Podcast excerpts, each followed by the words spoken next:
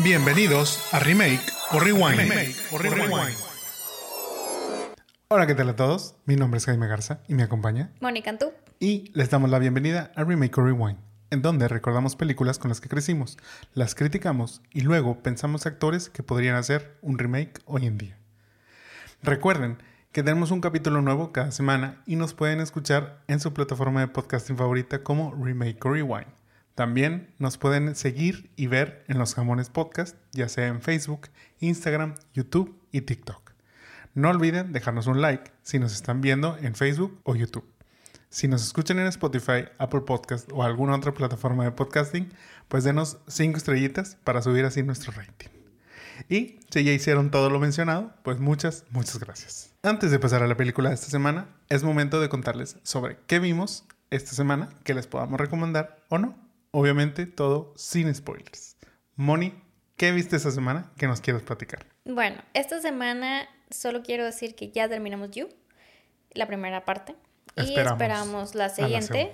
este, pero me gustó, o sea, me gustó por, por donde va, estar entretenida. Pero realmente esta semana creo que podemos comentar que vimos Ant-Man. Ant-Man and the Wasp, Quantumania vuelven las aventuras de Scott Lang y todos sus amigos. En esta vez, en esta ocasión, más familia, porque pues ya se, se agrega este, la hija casi. Y vuelven las películas de Marvel. Este, ya esta fase 5 que empieza a arrancar, a tomar forma. ¿Te gustó o no te gustó la película? Sí, sí me gustó. O sea, no creería que es de mis favoritas. Pero pues creo que es un buen inicio. Eh, justamente veía un video de Paul Roth, o sea, que le hicieron una entrevista y decía que él estaba muy emocionado porque él era un Avenger, pero a la vez no era, pero entonces era alguien insignificante, pero entonces no, y para él, a ver, el que Ant-Man iniciara la, la fase 5 y que introdujera pues este malo y demás, pues estaba muy contento al respecto. Y yo creo que me quedo con eso, o sea, me quedo con que me gustó, me hizo falta Luis, este, que había estado, que le ponía como ese toque. Y creo que el mensaje, como tal lo dijiste, que hay más familia, me quedo con el mensaje de, bueno, la familia y toda esta parte. Y pues bueno, ahora este, pues le dan mucho mayor peso a las mujeres, como también luchan equitativamente con el malo. Pero bueno, en este podcast amamos a Paul Roth, entonces me gustó, pero no pues de que, uy, Endgame, no. Sí, este, digo, obviamente ya lo hemos externado, más en, en cuanto a mi caso, somos o soy muy fan de, de, las películas Marvel.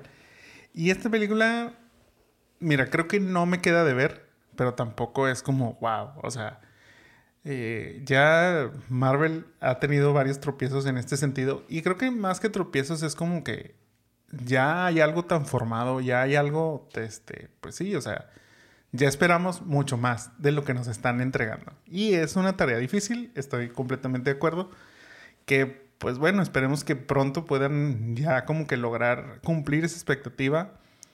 La película sin duda se la lleva a Kang, este, el, nuevo malo que, se introduce ahora para... Me gustó mucho, a pesar que es malo, me gustó mucho su, su actuación. sí, la verdad es que es, este muy bien, es Jonathan Majors, si mal no recuerdo. Y, y, lo hace muy bien. Y el papel le crees, o sea, y le crees la amenaza que realmente puede representar para Ant-Man y para el universo y para lo que todo, todo, todo quieras.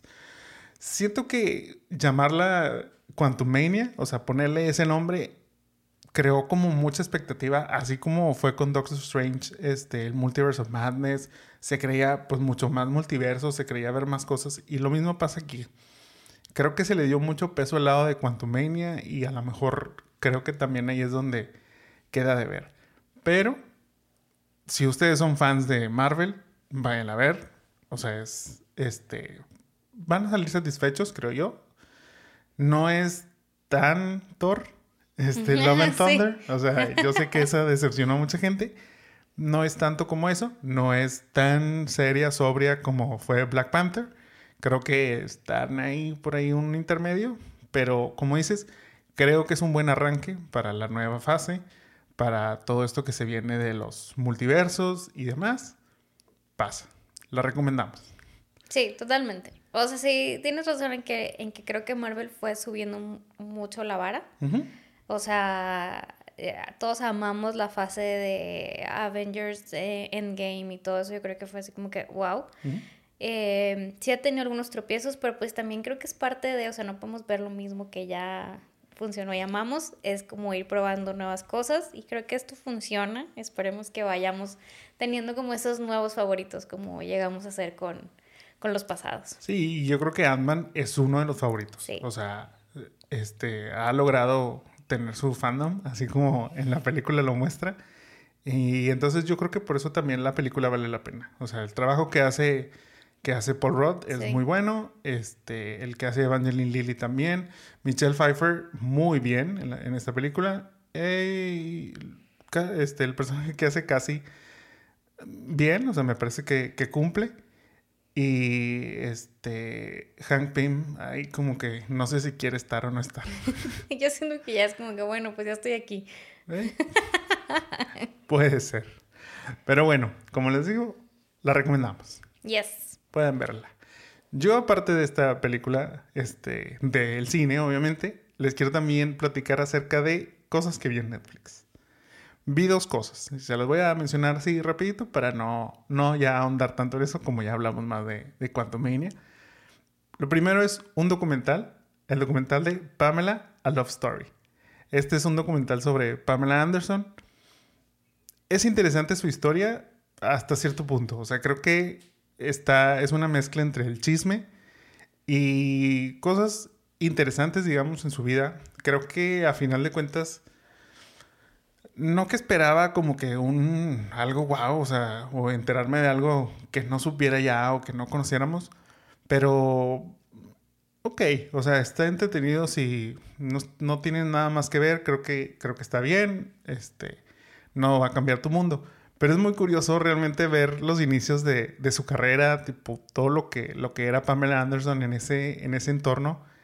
Y creo que si, si dijera, si Pamela Anderson, obviamente existe aún, ¿verdad?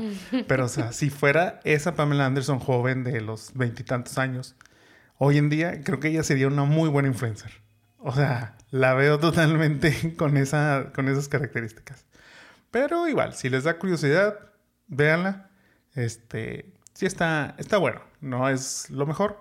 Eso sí, me sorprenden todos los matrimonios que he tenido y la muy corta duración. O sea, son, son matrimonios de año, medio año, o sea, y bastantes. Entonces, este, y increíblemente uno dice, este, el que tuvo con Tommy Lee fue el más, más longevo, llamémosle así, y para ella fue el más significante. ahí lo, lo logramos saber en, en su historia. Aparte de esto, también les puedo recomendar Your Place or Mine. Esta es otra película de Netflix, un rom-com entre Ashton Kutcher y Reese Witherspoon. Me gustó, la recomiendo. Si les gusta este, las comedias románticas y todo esto, sí les va a gustar. Está bien, como siempre digo, es, película de domingo. Este, para poder ver así a gusto, relax lo vale. Este, sí, la recomiendo. Reese Witherspoon, así como decimos de Paul Rudd que no envejece, lo mismo con Reese Witherspoon. Con Reese Witherspoon. este, o sea, yo la, la, estaba viendo y decía, no manches, o sea, es como igualita a Legally Blonde. O sea, la estoy viendo igual que como estaba en Legally Blonde. La verdad es que muy guapa. Aston Kutcher, bien.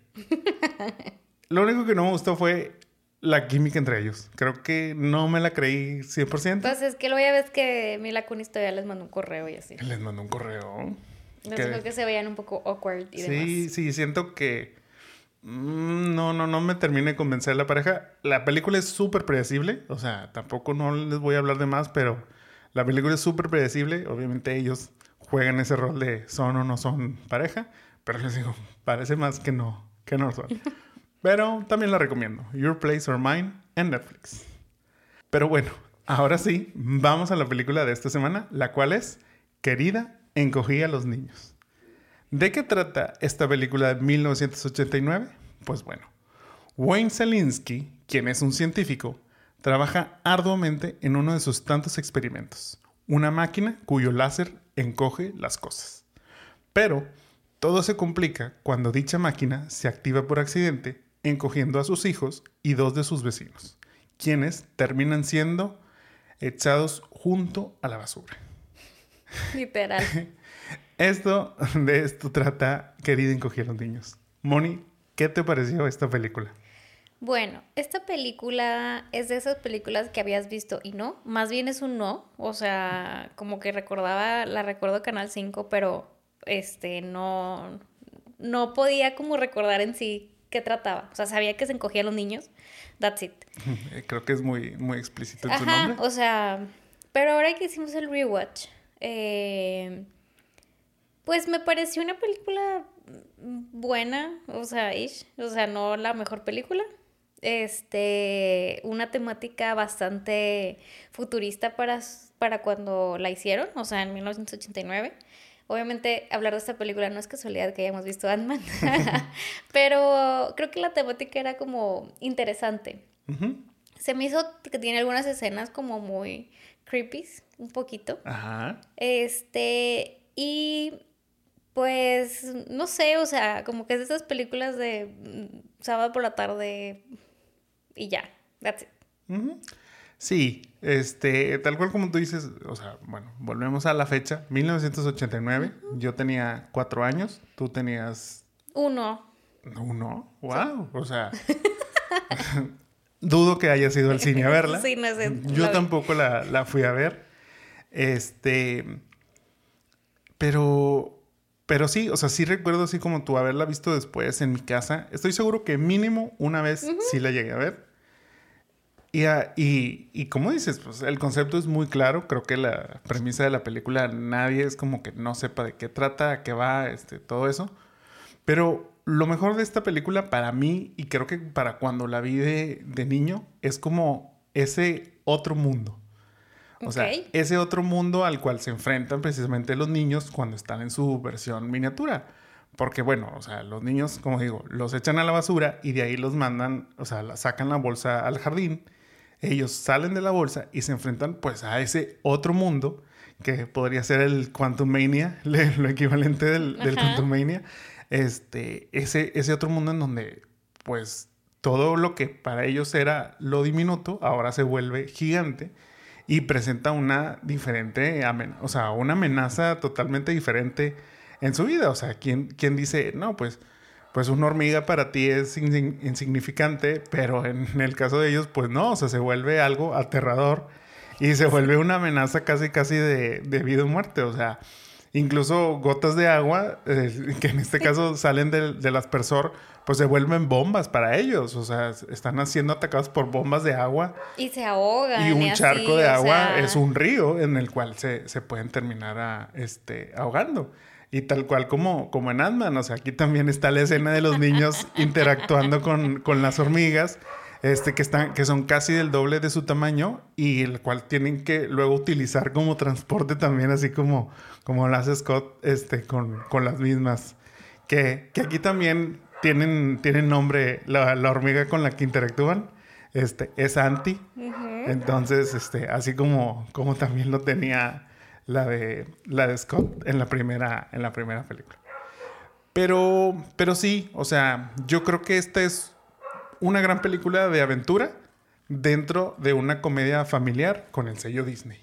Sí. Esa es la forma en la que, en la que lo, lo definiría. Creo que es algo así como, como ver los Goonies, pero para la familia. O sea, para, para toda la familia. Pero mencionaste tú algo interesante, que es como que de pronto hay unas escenas, este, pues llamémosle algo creepy Sí. o que podrían ser como que incluso catalogadas como, como de terror. Y bueno, pues es que Disney originalmente le compró la idea y accedió, accedió a hacer la película este, junto con el director Stuart Gordon. Gordon venía de escribir y dirigir la película Reanimator, la cual trata de un estudiante de medicina que inventa una fórmula que es para revivir a los muertos. O Ok. sea, entonces, O sea, yo creo que esta película del reanimador fácil está lejos de ser una película para niños, ¿verdad? Este, y obviamente, pues es una película de horror y Stuart se caracteriza por ese tipo de películas. Pero él propuso esto a Disney porque quería hacer una película que pudieran ver sus hijos. Entonces, por eso fue el que buscó esta, esta oportunidad. Pero, pues por esta otra razón, es que precisamente más allá de ser una película para niños, pues sí tiene como escenas que podrían pasar de una, una película de horror, enfrentándolo como mencionamos a este, insectos gigantes y pone de tener situaciones en donde su vida está corriendo peligro y que pueden ser atacados hasta por una podadora, o sea, pueden ser cortados en, dentro de junto con el, con el jardín. Pero, pues sí, e incluso al inicio, este, la película pues no era tan Disney, porque en el guion original iban a ser cinco niños. Pero uno de esos niños iba a morir durante la escena de las personas de agua. O sea, no sé si es en, el, en la situación en donde aquí ya en esta película, Amy, quien es la hija, termina cayendo al charco de agua, este, se ahoga. No sé si esa hubiera sido la, la, forma en la que hubiera, eh, que hubiera muerto uno de los personajes, pero pues sí, ya eso ya no era muy Disney, ¿verdad? Ni tanto como familia. sí, sí, ya hubiera cambiado a otra, a otra clasificación totalmente. Pero bueno, todo esto también se vería afectado, ya que Stuart, quien era el director, o iba a ser el director este, de, esta, de esta producción, pues por cuestiones de salud tuvo que dejar la producción. Así como entonces pues dejó el lugar del director a otro, quien es Joe Johnston. Él lo recomendó, dijo, yo recomiendo a Joe Johnston, quien él no había dirigido, no había dirigido este, previamente ninguna película, pero tenía la experiencia y era muy reconocido como un genio en dirección de arte y efectos visuales. Okay que yo creo que para lo que vimos ya en la película, pues siento que es como esa película Anillo el Dedo. O sea, los efectos especiales en esta película, para mí, para la época, o sea, para todo lo que sucede, están muy buenos. O sea, siento que, ok, o sea, obviamente se nota, llega un punto donde dices, esto, esto no es real, de pronto la pantalla, en ese entonces la pantalla azul, no, no es pues la más, este, sordeada, digamos, o sea, se ve, se ve claramente cuando son escenas sobrepuestas y demás, pero creo que los efectos, este, lo que le llamamos efectos prácticos, pues todo lo hace muy bien. Los sets y todo eso son bastante creíbles y la forma en la que se truquea con la cámara y todo eso van, van muy, muy, muy bien elaborados y creo que es gracias a, a la labor de, de Johnston. Que bueno, precisamente por este buen trabajo es que fue recompensado por Disney y en 1991 le dieron la oportunidad de dirigir The Rocketeer. Eso sí, esa película pues ya no le iría tan bien. Pero bueno, también llegó a dirigir Jumanji, él es el director de Jumanji, de Jurassic Park 3, otra que bueno, a lo mejor no es la mejor película, pero pues ahí se defiende. Y también dirigió Capitán América, el primer Avenger. Ay, wow, en serio. Ajá, o sea, digo, tiene, tiene otras más, pero digamos que estas pueden ser como de sus más destacadas. Súper bien. Entonces, pues te digo, o sea, de no dirigir a llegar a querer encoger los niños y luego ya toda esa, esa carrera, pues creo que creo que le fue muy bien y funcionó muy bien su, su labor en esta primera. Sí, totalmente. También la película originalmente se iba a llamar Teeny Winnies. Sí. Pero fue rechazado porque decían, no, es que es un título como muy infantil y queremos llegar también como con un público más adulto. De ahí jugaron ahí con, otros, este, con otros nombres. Se iba a llamar, creo que Grounded, que pues es así como a nivel de suelo o una, este, algo así sería la, la traducción. Pero terminaron llegando a Honey, I Shrunk the Kids, que para todos aquellos que pasaron el TOEFL, notarán que esto tiene un error gramatical, ya que en vez de shrunk debería ser shrunk, porque es tiempo pasado. Por esa razón, la Sociedad de la Preservación del Lenguaje y Literatura en inglés, que se abrevia SPELL en, ese idioma, pues bueno, le otorgó en 1989 el Dunes Cap Award que vendría siendo en español algo así como el premio Orejas de Burro. todo por este error, o sea, porque precisamente hay un error ahí. A lo que bueno, los ejecutivos, ahí por ahí hubo uno, que se quiso defender y un ejecutivo de Disney respondió que el uso incorrecto de la palabra fue a propósito, ya que hace referencia a esta frase a un diálogo dicho durante la película, que es cuando Wayne le explica a Diane, la esposa, que encogió a los niños precisamente diciéndole, Honey, I shrunk the kids. Yo creo que funciona muy bien. Sí, la verdad es que el título es muy catchy. Este, luego, y te digo, lo relacionas muy rápidamente. O sea, no es algo así como que digas, ay, ¿de qué es esta película? O sea, entonces es un buen, o sea, dentro de lo que pudieron tardar en, encontrar un, nombre para la película, creo que este fue un nombre muy acertado, a diferencia de Timmy Winnies. Totalmente. y bueno, coincidentemente, así como con Romeo y Julieta, esta película también fue filmada en Ciudad de México, como ya habíamos mencionado, específicamente fue dentro de los estudios de Chapultepec. En la parte de atrás de los estudios había como un jardín. En ese jardín construyeron todas las casas que vemos. Mientras que en los escenarios 2, 3, 4, 5 y 8 se crearon todos los sets y fue donde tenían los props gigantes que utilizaban para grabar las escenas este, de los niños. Todas estas construcciones y sets tomaron alrededor de nueve meses en construirse. No manches. O sea, sí le dedicaron bastante tiempo. Sí decían ahí que había un poco este, el problema de la barrera del lenguaje, porque pues obviamente trabajando en los estudios Churubusco, pues la gente, los trabajadores y todos ellos, pues eran este, mexicanos. Entonces, como que a lo mejor no entendían muy bien entre el inglés y el español, pero... Se dieron a entender. Sí, se, se logró bien. En total, mira, se construyeron 12 casas. Ok. O sea, todas tenían un frente y un patio. Construyeron una galleta gigante de 3 metros de alto, que fue hecha de poliuretano, mientras que el relleno de la crema, ese sí era real. Porque incluso precisamente en la, en la escena donde vemos que los niños se encuentran esta, esta galleta, pues se acercan y empiezan a comer de la galleta. Esto es porque el relleno sí era, sí era, sí era real. También crearon, bueno, las hojas que simulaban el pasto, que eran de una altura de 12 metros. Eh, una abeja gigante, así como también una hormiga gigante, que era este como una especie de hormiga mecánica. Ok. Y la cual para ser operada se ocupaba de 12 personas. O sea, sí, sí tenía su, chiste. Y también tenían una hormiga más a escala, hecha de látex, y esa era para las escenas de stop motion y como cuando los niños se suben arriba de ella y todo esto. También dentro de todos estos sets y demás está la escena más emblemática, creo yo, de esta película, que es donde Nick Selinsky, el niño, cae dentro de un plato de cereal de Cheerios. Bueno, pues esto se logró llenando una alberca con 60 litros de agua, la cual se le agregaron un espesante de alimentos, este, así como un colorante, pues para darle la apariencia de la leche. De la leche, ajá. Los Cheerios eran como cámaras de aire este, de llanta, pero para tractores, que son como de 3.5 metros de diámetro. Gigantes. Ajá. Y luego por eso las cubren ya con foam para darles la textura del, del cereal. Ajá. O sea, todo eso fue lo que construyeron para esta película y tipo estos sets y demás.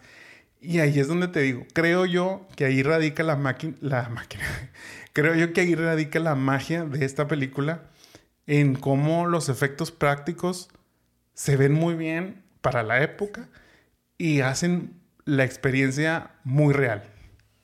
Sí, yo creo que es como, o sea, ahorita que te escucho, es un trabajo bastante artesanal. O sea, imagínate, digo, ahorita ya todo lo resolvemos con green screens y este... Sí, todo es digital, todo, es digital y ediciones, pero imagínate en ese momento, o sea, es todo como tan de que, bueno, pues hay que hacerlo, no hay tantos los efectos. Y sí, es cierto, a pesar de que sí son malos, no se ven feos, o sea, no es de que te dan risa o así, o sea, como que entiendes que para ese momento he visto películas peores, este, más, más, este, más recientes, que donde ya existe una tecnología, pero creo que es ese trabajo muy artesanal de construir, de hacer o de tratar de hacer, creo que vale mucho la pena y, y creo que es de lo que le da el plus a la película.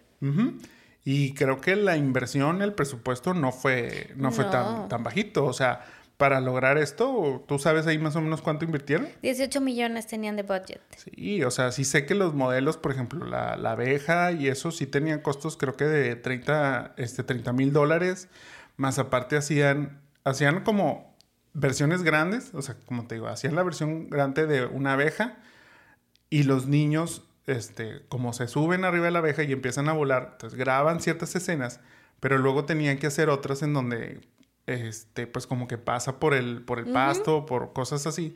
Entonces hicieron un modelo más chico, o sea, digamos, miniatura, con niños miniatura, en donde ya hacían como que, pues sí, las vueltas que daba y todo eso que decían, es que eso no lo podemos hacer con el grande. Lo mismo con la hormiga, o sea, tenían el modelo gigante, que era con el que interactuaban los niños y tocaban y demás, pero luego cuando era la escena donde se tenían que subir, pues no se podían subir al robot, lo iban a quebrar. Este, hay una escena también de una lucha ahí contra un escorpión y, y demás, pues ya todos esos son el modelo escala, que era un miniatura, pero pues que igual era para el stop motion y todo eso. Pero la inversión, te digo, la inversión creo que valió mucho la pena. Sí, totalmente. Y, o sea, como dices, o sea, es un 18 millones y es un, presupuesto pues un poquito alto, o sea, no es tanto. Pero yo también creo que valió la pena y yo creo que es esa transición de entre que empezó a hacer de, de las cosas que sean muy manuales este, a, lo, a la tecnología. Este, o sea, como que fue esa, e, esa, esta película, bueno, tal vez hay más, pero como que aquí se ve donde empiezan a mezclar las tecnologías y ya de, ahí, pues bueno, empieza a ser mucho más este, animado, tecnológico, pero está padre que sea como un parteaguas. Sí, sí, hay mucho, como dices, o sea, sí hay pantalla, pantalla azul, este, sobre todo pues es, era sobreponer escenas, este, por decir, a los niños en miniatura, sobreponer sobre el humano, o sea, el humano, sobre los adultos que estaban a tamaño normal, o este, los perros, o tipo de más. obviamente también hay, son las técnicas, como le llaman, de perspectiva forzada y tipo todo eso, que por ejemplo lo, lo, utilizan en la galleta para que se vea más grande todavía de lo que, de lo que realmente era el modelo. Pero, pero o sea, créeme, me eché ahí un, un clavado a, a, la información de, de todo este behind the scenes y demás recuerdo yo haber visto en su momento cuando vi la película en mi casa. No sé si te acuerdas que Canal 5 a veces pasaba este, un especial sobre una película que iba a salir. Entonces recuerdo que hay un especial precisamente de Querida Encogí a los niños, en donde te hablan de ese proceso, de todo lo que hicieron, los modelos. Em, sí, o sea, toda esa magia detrás de la, de la película. Y la verdad es que es muy interesante y son de esos que luego, si hoy los hicieran, este, si hicieran un especial en Netflix en donde hablaran de esa, esa película, creo que vale la pena y sería muy interesante como que retomar lo que se hizo en esa, en esa producción. Disney lo podría hacer muy bien. Yo creo que sí. Digo, ya lo tienen ahí, solo sería como remasterizarlo tal vez. Yo creo que sí. Y pues no sé, digo, ¿alguna más información? Sí, mira, hablando de esta, de esta transición de tecnologías, justamente la película abre con el, intro, es como un corto. Es un corto donde eh, se muestran unos niños huyendo de una máquina de escribir, de un ventilador, una aspiradora y así como varias cosas que te, que te comen. Pero este, este corto fue de las primeras animaciones que se hicieron en un mix entre dibujos, o sea, mano, como se hacía antes, así como los que pasan en los esos, y un 3D. O sea, como que empezó a hacer ese, ese merge entre estas dos tecnologías o estas dos técnicas, si le quieres llamar. Y el responsable em, de hacer esto se, llamaba, se llama Andrew Stanton. Y él ha participado en Toy Story, en Monster Inc., mm. en Finding Nemo. Y junto, muy random, pero que también, lo, o sea, eh, todo este intro lo hizo junto al hermano de Gwen Stefani, que resulta ser un súper animador, Eric Stefani. O sea, como que es este, digo, me llamó la atención que Gwen Stefani tuviera un hermano este, animador, animador. Pero yo creo que es lo que te digo, o sea, este fue el parteaguas de empezar a hacer películas animadas que se vieran un poco más reales. Yo creo que lo siguiente, pues bueno, fue Toy Story y todo esto que pues ya es otra, es otra onda y, empezó pues la evolución de la tecnología. Sí, mira, ahorita que mencionas eso, una, digamos, uno de los ganchos que tuvo esta película, ya creo que nos vas a hablar tú de, otro, pero de lo que ayudó a llamar este, a la taquilla hacia, hacia esta película fue que también antes de, que iniciara la película llevaba un corto animado. Este corto animado se llamaba Tommy Trouble, o sea, o Problemas de Estómago, pero era como una continuación, no, no era una continuación, una continuación como tal, pero era de Roger Rabbit, que Que precisamente el año anterior al estreno de Querida Encogieron Niños, había salido la película de Roger, de Roger Rabbit. Este, de quién, quién, este, Who Framed Roger Rabbit es el, el nombre oficial. Pero en donde precisamente existe estas técnicas de animación 3D combinadas con realidad, tipo todo eso. Entonces también te digo, el gancho para esta película fue ponerle ese, ese corto al inicio que, que llamara la atención de los fanáticos de, de Roger Rabbit, pero que sí, como dices, totalmente hace match a estas nuevas evoluciones o estas nuevas técnicas de la animación y los efectos especiales. Sí, totalmente. Y bueno, hablando de ganchos de ir a ver la película, así como hablamos de los 18 millones que le dieron, esta película recaudó 222 millones de dólares. 130 fueron domestic, o sea, como de Estados Unidos, y los 92 fueron worldwide. ¿Y qué le aportó a esto? Aparte del, Aparte del de corto todo de lo Roger que ya Rabbit. dijimos de Roger Rabbit y demás. Esta película se estrenó el 23 de junio de 1989. ¿Qué otra película se estrenó ese día? Batman, de Tim Burton. de Tim Burton, exacto. Entonces ayudó, o sea, bueno, los dos fueron, fueron muy taquilleros, pero ayudó a que mucha gente que fue al cine quería ver Batman y ya no había boletos. Entonces entró a ver Honey, I Shrunk the Kids, Sí. lo cual ayudó pues a que se hiciera muy taquillera y en ese fin de semana logró 14 millones de dólares, siendo el biggest opening de Disney. Fue como un efecto dominó, pero bueno, les, les valió totalmente la pena. Ajá, o sea, dentro del box office, es- obviamente, como dices, el hype era ver la este, Batman de Tim Burton, que esa terminó siendo la película este, número uno, digamos, de ese fin de semana. Ajá. Pero, querida Encogí los Fue niños, el dos. fue el número dos. y sí, o sea, digo, muy chistosa esa, pues esa técnica de decir, oye, ya ves que hoy en día eh, no pueden sacar dos películas competencia, llamémosle de esa manera. Pero, pero muy listo en ese entonces este Disney de decir, pues vamos a aprovechar que la gente que no pueda alcanzar boleto para estas películas, pues se pueda pasar a ver la de nosotros. Le funcionó. Y con eso tener una buena taquilla también. En vez de decir, uy, no, nos va a robar toda la taquilla Batman y demás, ¿no? Me Fíjate. espero un fin de semana. Ajá, no, no. Les, les funcionó muy bien. Pues sí, o sea, creo que eh, te digo, fue efecto dominó que le funcionó bastante bien. Y digo, también le funcionó que por eso hay secuelas a esta, a esta película, que ya son las de querida agrandé al niño y querida nos, ya querida Agra- agrandé al niño sí sale en el cine, pero ya la tercera La que es no. que es querida nos encogí, ahora digo no sé cómo se llama eso, pero este es I Shrunk Ourselves en, en inglés, pero pero esa ya sale a, a direct to, to video. Sí, y yo creo que este, este hype también, pues los ayudó a tener un, uno de los eh, atracciones más famosas en Disney Parks. ¿Mm? Eh, los que tuvimos la, este, no sé cómo decir, la, la- Fortuna. la fortuna de ir a Disney en los noventas, eh, justamente había dos atracciones. Había una eh, que se llamaba Honey, I Shrunk the Audience En Epcot. eh, esa se abrió en 1999 y eh, fue como de las primeras atracciones que te daban lentes 3D. Ah, Este, esta atracción duró hasta el 2010 y estaba en el, bueno, estaba en Epcot y pasabas de que te metías al, a- era como una película, te metías, te daban los lentes y pues era como él era un científico que te, que estaba haciendo experimentos y te, te hacía chiquito. Y pues ya no me acuerdo, o sea, yo la viví y me acuerdo totalmente que había una parte donde, o sea, lo hacían, o, o en ese momento la técnica era hacerlo tan sensorial que parecía que abajo te aventaban como aire. soltaban aire, sí. Y parecía que te estaban, a- o sea, las hormigas estaban ahí o algo así. Yo no creo que eran hormigas, eran de que ratones del laboratorio o algo así, porque estabas, o sea, como en el laboratorio de él. Y creo que fue como bastante, era innovador para ese Claro. momento. O sea, creo que fue la primera película que vi en 3D y era como que, wow, era lo mejor.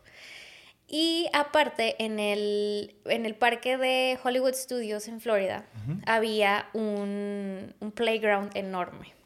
Estaba increíble, le justo le contaba a Jaime cuando hicimos el research, que yo fui, o sea, pues ya ven que en la película se, como que se resbalan en las hojas y así, bueno, ese era el, el theme park, este, estaba enorme, incluía hormigas enormes, telarañas que podías escalar, resbaladores de hojas, la nariz gigante del perrito que te roceaba cosas, que en la película sale, eh, fuente, una fuente de agua que te echaba agua cada hora y pues sí, o sea, te mojabas toda. Y eh, plantas gigantes, o sea, era como un laberinto, estaba muy padre, la verdad, o sea, estaba como que padre vivirlo. Y bueno, este, esta atracción estuvo hasta el 2016, porque la demolieron para este, hacer Star Wars Galaxy X. Sí, y, ah, bueno, perdón. Y algunos props, o sea, como estas hormigas de así, las pusieron en Disney Animal Kingdom. Ok, entonces bueno, ahí las, podrán este, ir a ver todavía. Ajá.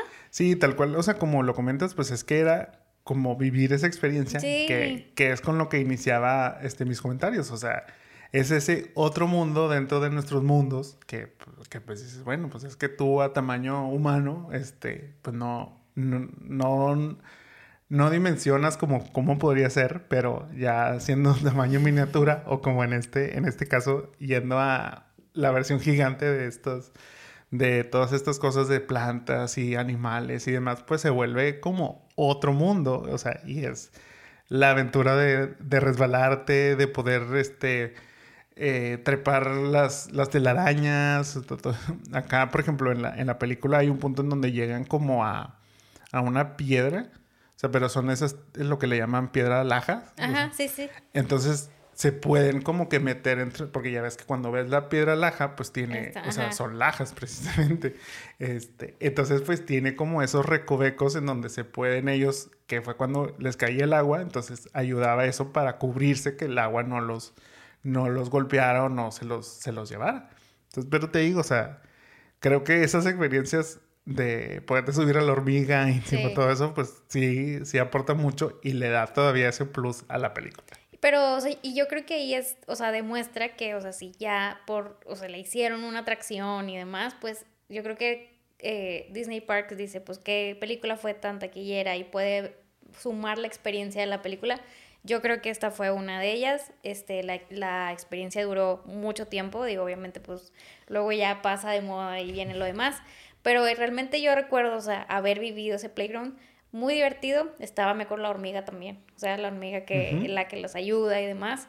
Entonces, creo que es una película que pudiera decir fue exitosa en taquilla, fue novedosa y la llevó a una experiencia en la vida real.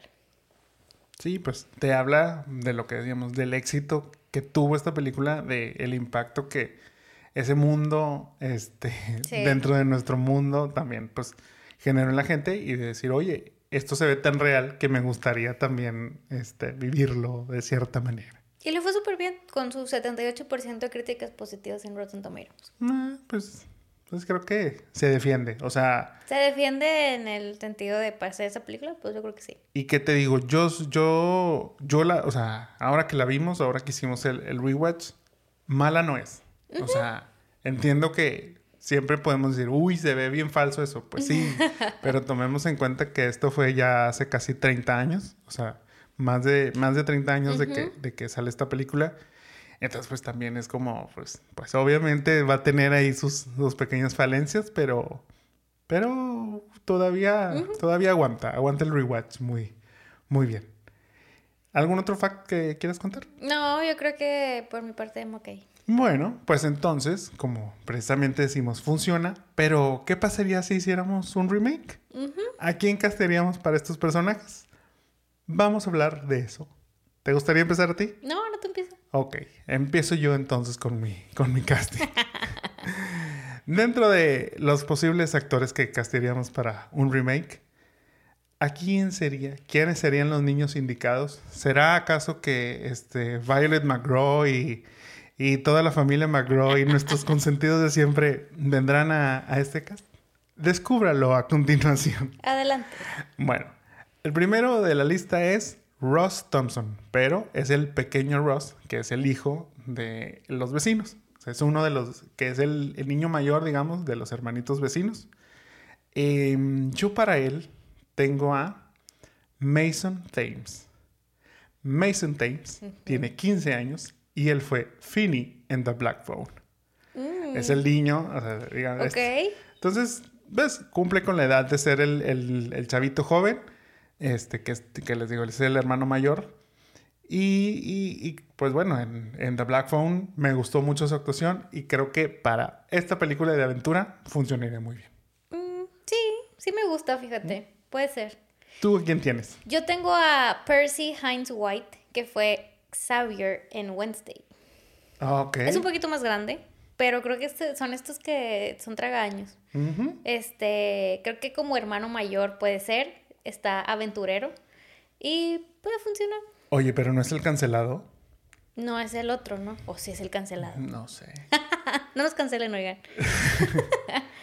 ¿Cuál, cuál de todos es, viene siendo Xavier? Eh, el que, eh, o sea, no voy a spoiler, pero es el que no es este el malo, el que la termina salvando. Ese es el Ah, cancelado. Es el, el cancelado. Sí, Bueno. porque es el que era de Vacation. ¿Te acuerdas? Que era el niño, el niño más, el, mini- el niño chiquito de los hermanos de Vacation. ¿Era ese? Era él. Sí, se me hace, estoy casi seguro que es el cancelado, pero bueno. Cancelen, no, no me cancelen a mí. Espere- a esperemos que ya no esté cancelado para cuando Moni vaya a hacer esta película. Bueno, ok, sí, sí lo, sí lo veo. O sea, vaya, funciona, funciona muy El, digamos, el papel de, de Ross Thompson, pues es como ese niño que está llegando a, pues bueno, no tanto llegando a la pubertad, pero ya está, Ya está pasando, sí, ya está pasando la pubertad, este, y su papá, pues, digamos que de alguna manera lo presiona a hacer como que, pues, a jugar deportes y a ser como que ese niño que debe de destacar en, tipo, en todo lo que destacó el papá y demás. Entonces, pero bueno, pues es, es este, la juventud. Para Ron Thompson. Ron Thompson es el hermano menor de Ross. Yo tengo a Christian Convery. Ok. Christian Convery es Goose en la película de Sweet Tooth de Netflix. Esta, que es como un venadito el niño.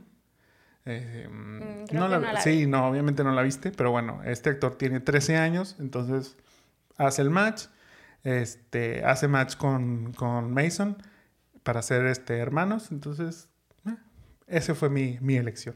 Muy bien.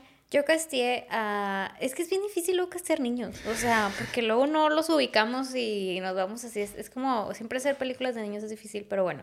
Mi cast es Oaks Figley, que es Pete, mi amigo el dragón. O sea, es como... O sea, Speed en el, la de mi, película el de mi amigo el dragón. Pete, mi amigo el dragón. Sí. No, porque el dragón es Pete. No, ¿No? No. Pues, pues no se llama la película Pete, mi amigo, mi amigo el el dragón. dragón. Bueno, sale en la película de... Bueno, en el- en el- obviamente en el remake, porque no es la versión, la caricatura original de hace Ajá. bastantes años. No, es en el remake de Ok. hace Ox. poquito. Mm, No, me, no lo conozco, no tengo el gusto de, de conocerlo. Mira, puede, está me- o sea, puede hacer match con, con el cancelado. A con Xavier. voy a, voy a voy a hacer un, un, este, una búsqueda rápida. ¿Me, me repites su nombre, por favor? Ox. Oaks Figley. E F-E-G-L-E-I. Ok, a ver. Eh, déjenme un segundo aquí. Vamos, vamos a hacer También este... sale en los, en los Fableman. A ver. Estamos aquí haciendo un Google search este, rápido.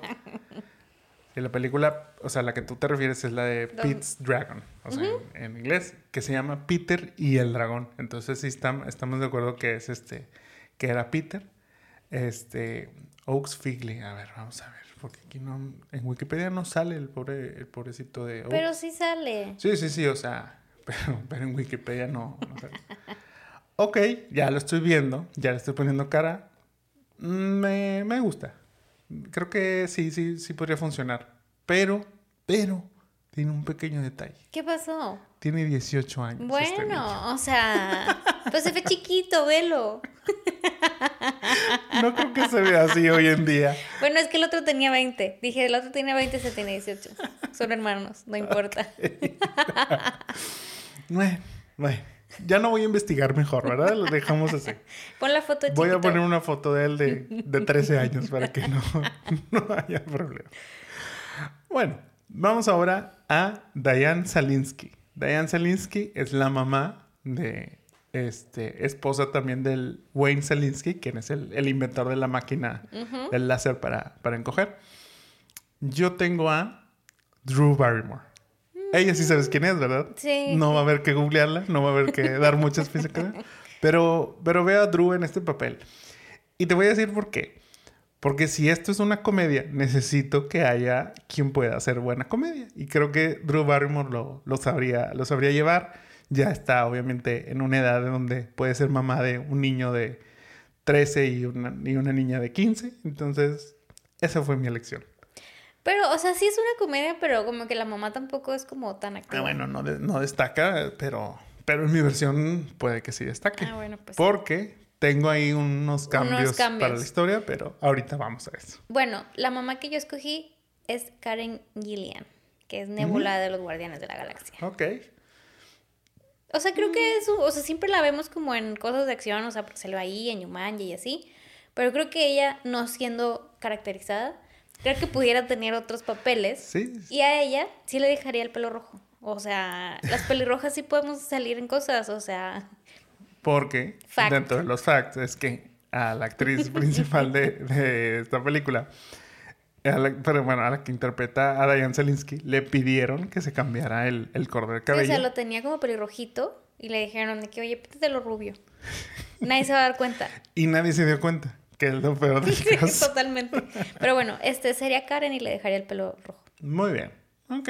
Mm, sí, sí la puedo ver haciendo el papel también. Para Wayne Salinsky, quien es el, científico, este, y el papá de, los niños Salinsky, yo tengo a Paul Rudd. Ah. Paul Rudd, pues, o sea, ya está en esta edad. De ser papá. Este, en esa edad es donde puede ser también este, el papel de Wayne Salinsky. Creo que lo haría, lo haría muy bien. Igual van, necesitamos un papá bonachón, este, lighthearted, que sea simpático, que todo esto. Entonces, esa sería mi opción. Yo tengo a Andy Samberg. Mm, o sea, precisamente tal cual, bonachón, es una comedia, él puede hacernos reír, siento que tiene un light heart y ya tiene edad para ser papá en las películas. También era dentro de mis opciones, pero, pero yendo con la temática Ant-Man, este, personas que se hacen chiquitas, personas que se hacen grandes, Paul Rudd. Muy bien. Para Amy Salinsky, quien es este, la hija la hija mayor, yo tengo a Reagan Revort. O sea, así debe ser la pronunciación, estoy casi seguro. Reagan Revort. Ok. Ella es Missy en la serie de Young Sheldon. Ok. Tiene 15 años, está, es, bonita, este, cumple con, el perfil de, para atraer al, vecino Mason Thames. Entonces, esa es mi, elección para, para Amy. ¿Tú a quién tienes? Yo tengo a Emma Myers, que es Enid de Wednesday. Ah, ok. Sí. O sea, también creo que es como medio, aventurera y así. Y también creo que puede agradarle al, vecino. Sí, aparte seguro ella ya está más cerca de los 20 que va a tener. Que van a tener mis gastos. Tiene 17. Ah, bueno. Está dentro del, del test. Muy bien. Para Nick Salinsky, quien es el hijo de el hijo menor de, los, de los Salinsky. Aquí tengo un cambio en donde no sería Nick, sino sería Nicky. Nicky Salinsky. Y yo tengo a una que ya has mencionado, Brooklyn Prince. Brooklyn Prince me gustó, dije, mm", porque el concepto en esta película, y lo vemos, pues es que el Nick Salinsky es como su papá, es el inventor y demás. Ya me voy a adelantar un paso, pero en esta versión, la inventora es la mamá, que en este caso sería Drew Barrymore. Ok. Y por eso, Nikki Salinsky, pues quiere seguir el ejemplo de su mamá y ella sería la, la inventora también de, de, la familia. Ajá. Y por eso lo interpretaría Brooklyn Prince, quien era Mune en The Florida Project. Es su proyecto más destacado. Y viene uno que se llama Cocaine Bear, este, se ve algo interesante que es un, oso que ingiere Coca-Cola, este, que no es Coca-Cola, y se vuelve súper loco. Pero bueno, Brooklyn Prince de 12 años, esa sería mi, elección. ¿Tú a quién tienes para Nick Salinsky? Yo tengo a Colin O'Brien, que lo hemos estado viendo en Dear Edward. Mm, sí, totalmente lo veo. Totalmente cumple o sea, siento que, digo, bueno, en el papel que lo estamos viendo en Dear Edward y también salió en el del teléfono negro, este, pues es como más serio, Pero creo que puede tener ese, es como ese geek este digo porque al final de cuentas pues en la película Nick es el que ha, el como que el nerd, que también... este creo que él puede también ser así. Fíjate que dentro si hubiera si hubiera mantenido este el, el género me hubiera ido por Ian Armitage quien es John Sheldon precisamente pero, pero luego dije es el typecast pobrecito que solo puede hacer papeles de, de inteligente y así entonces por eso decidí darle ese otro twist está Está cool. Esos serían nuestros cast. Cambios en la historia. Ya les mencioné que podría ser el cambio. Pero, por ejemplo, algo que no me gustó y que se me hizo. Se me hizo así como que bien raro dentro de la película. Es que al inicio se toma. Se tocó un tema de que hay distanciamiento entre los papás. Y.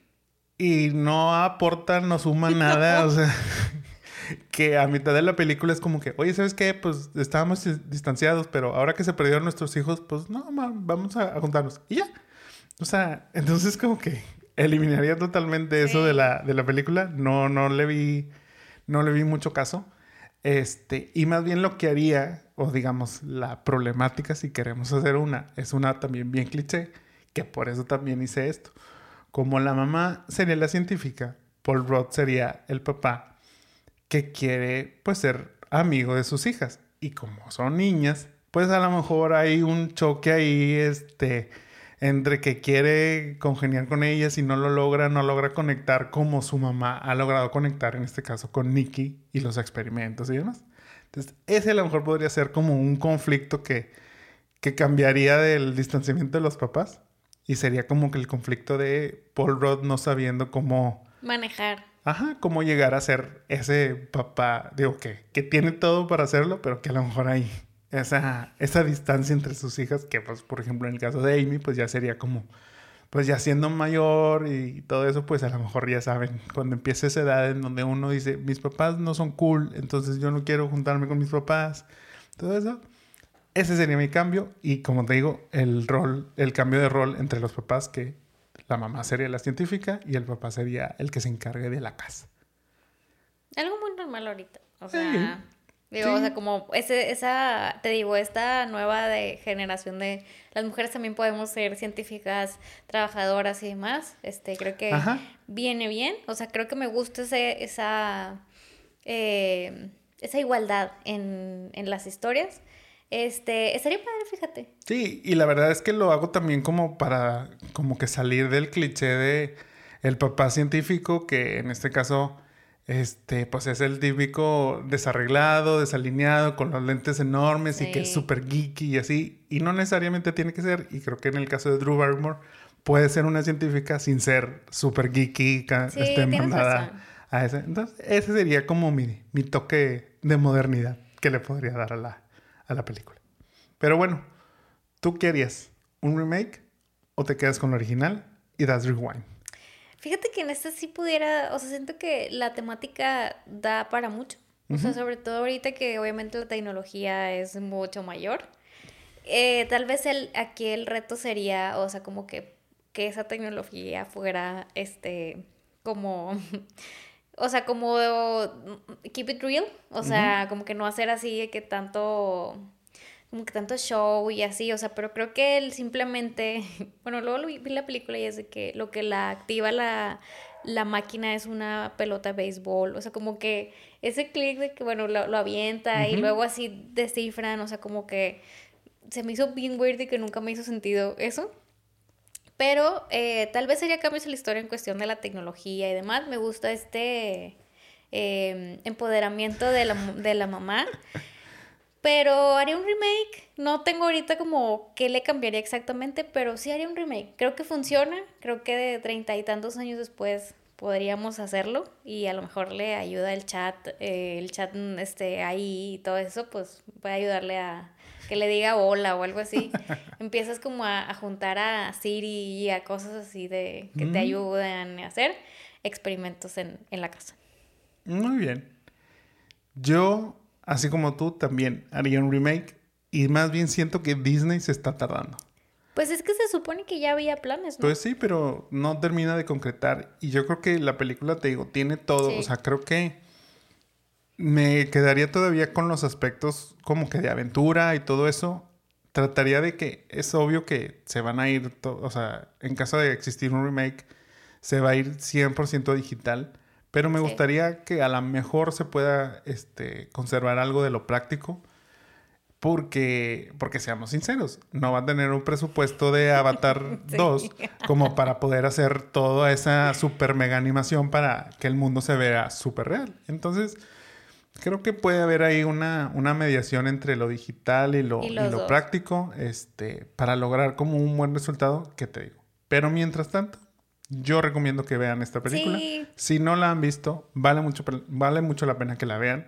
Está entretenida, está divertida les digo, ok, o sea, los efectos no serán super plus, pero sí son, sí son buenos. Este, sí le, sí le aportan mucho a la película. Ojalá se haga un remake pronto y que ayude a, a revivir esta experiencia que, que, bueno, pues digo, si no, vayan a ver Ant-Man este, y es casi lo mismo.